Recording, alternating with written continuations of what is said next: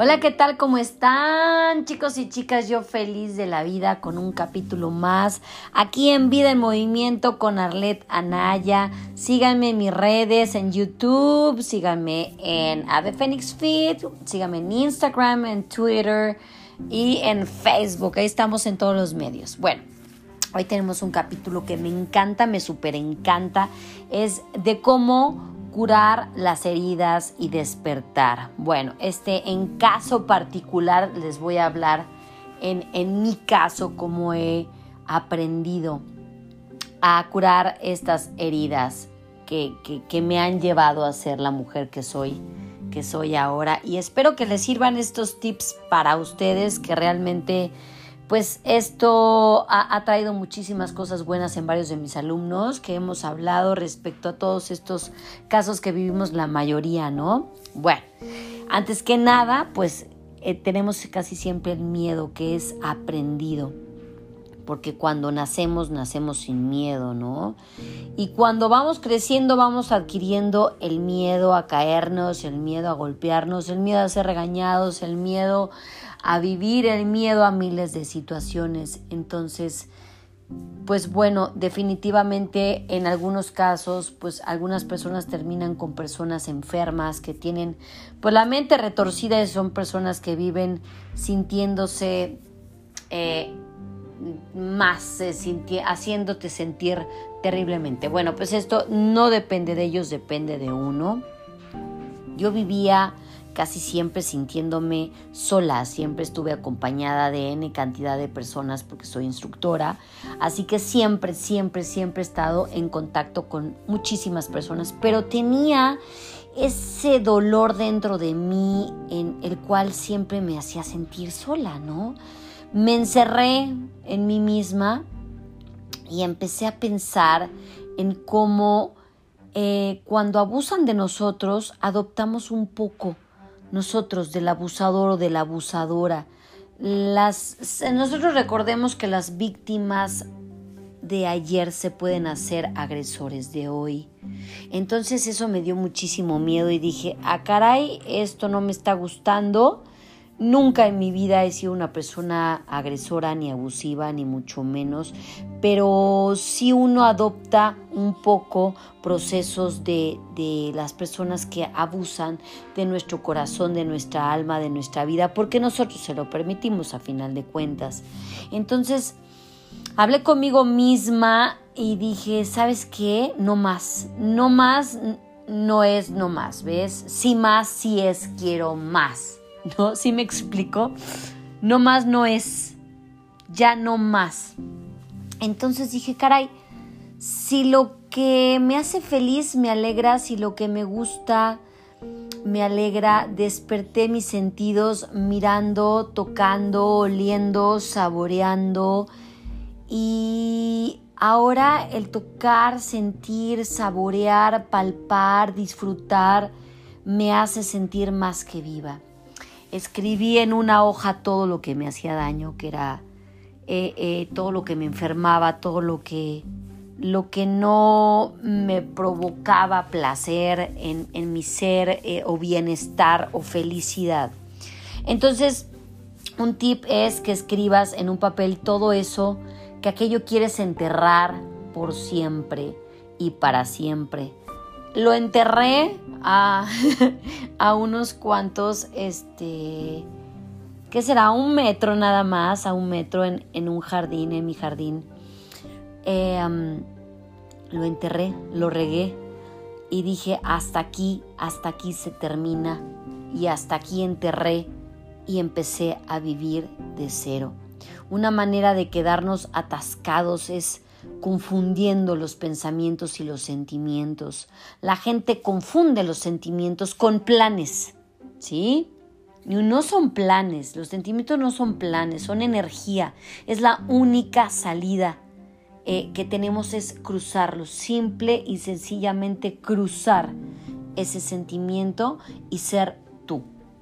La clave para salir de esta evasión, porque comúnmente vivimos en una evasión justificando nuestros actos con el comer de más o el no comer o el meterle duro al ejercicio o el ser eh, obsesivo compulsivo. Todo esto son eh, evasiones que hacemos, son engaños. Por eso eh, lo hago para que despertemos hoy es el momento de despertar y hoy, como lo posteé en mi Facebook, hoy es el día.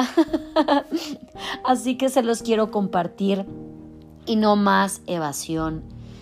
Em, tenemos que elegir un momento cuando te lavas los dientes, cuando estás comiendo, cuando te estás bañando, para poder curarte y ver y preguntarte cómo me siento ahora mismo cómo me siento ahora mismo e intentar ver ese sentimiento y ponerle nombre.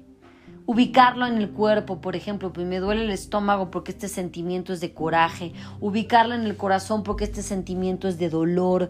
Ubica dónde justamente tienes en, en el cuerpo ese dolor, le pones un nombre y el, lo contrario de depresión es expresión tenemos que expresarnos, tenemos que sacarlo, tenemos que decirlo y, definitivamente esto nos va a dar miles y miles de cosas tan fantásticas y tan enriquecedoras que, híjole, esto realmente es como,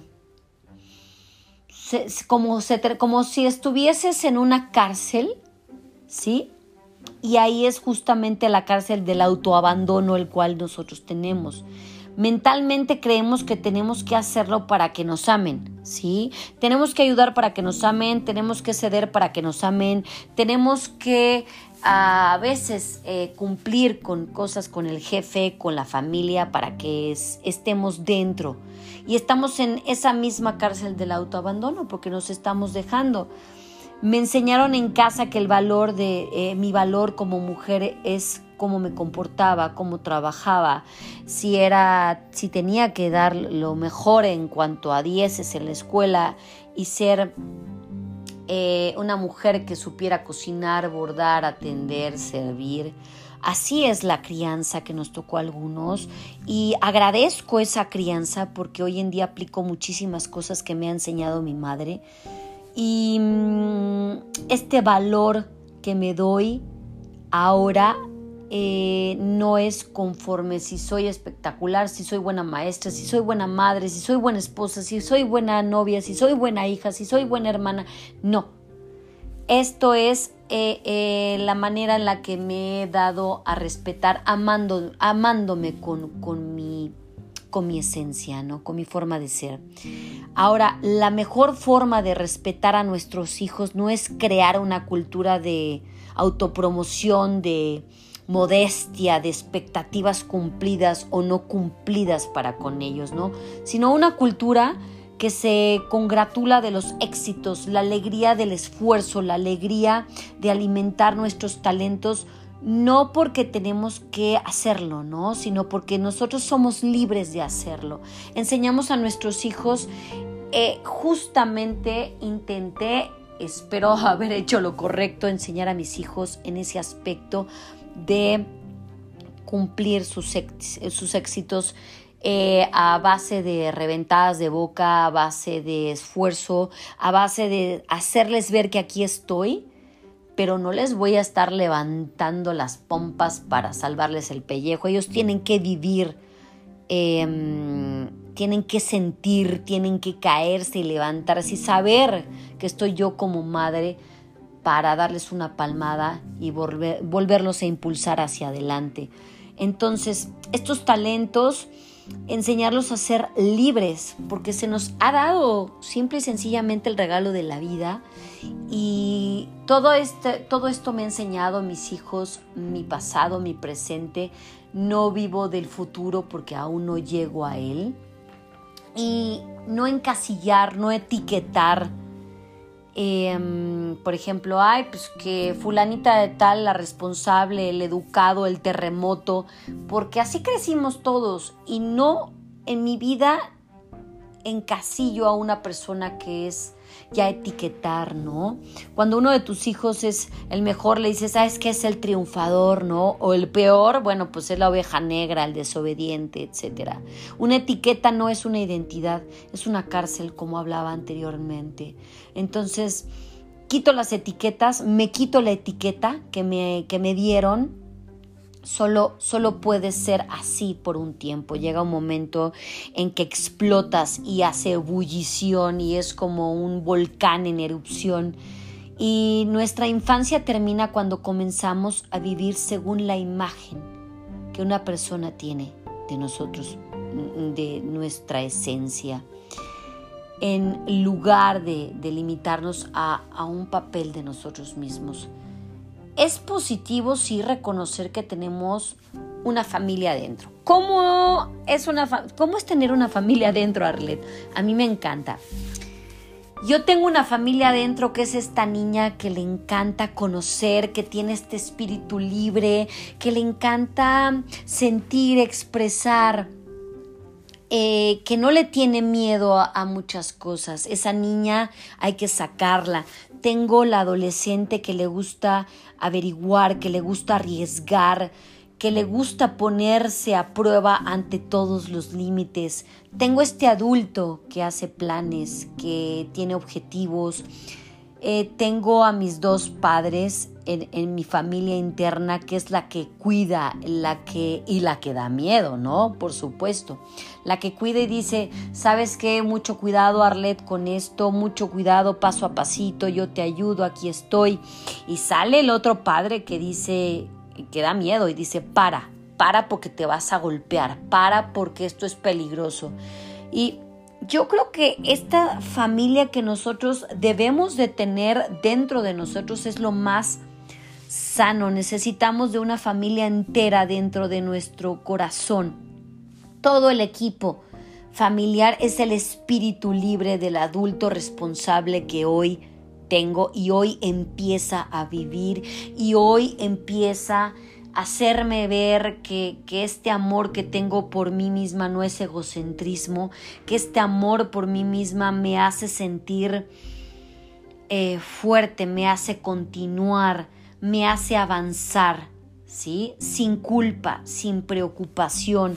Porque si yo siento culpa, sería como vivir el pasado. Y si yo siento preocupación, sería como vivir el futuro. Entonces, hoy en día he cambiado mi presente. La única persona que puedes amar es a ti mismo.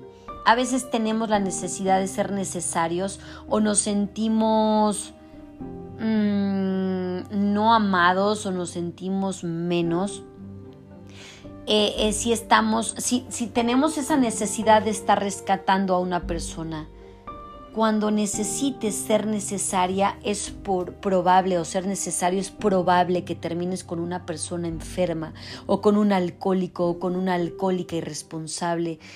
Esto em, hace que, que, que dejemos de amarnos, ¿no? Queremos hacer todo por los nuestros, queremos ser generosos, queremos a toda costa. Y yo les, yo les digo hoy en día que tras esta pandemia he aprendido muchísimas cosas, he aprendido, he aprendido a sentirme, a, a valorarme, a disfrutarme, mm, me he enseñado, he he visto que la cárcel estaba en mi mente y, la llave está en mi mano y la llave está en mi corazón.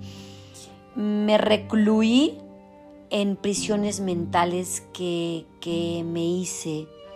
Me recluí en el victimismo en alguna ocasión, me recluí en la evasión, me recluí en el abandono, me recluí en la culpa, me recluí en la vergüenza. Y ahora em, es tan diferente porque ahora tengo esta sabiduría que poco a poco han dado fruto de esta larga experiencia que he tenido a mis 45 años de vivencia.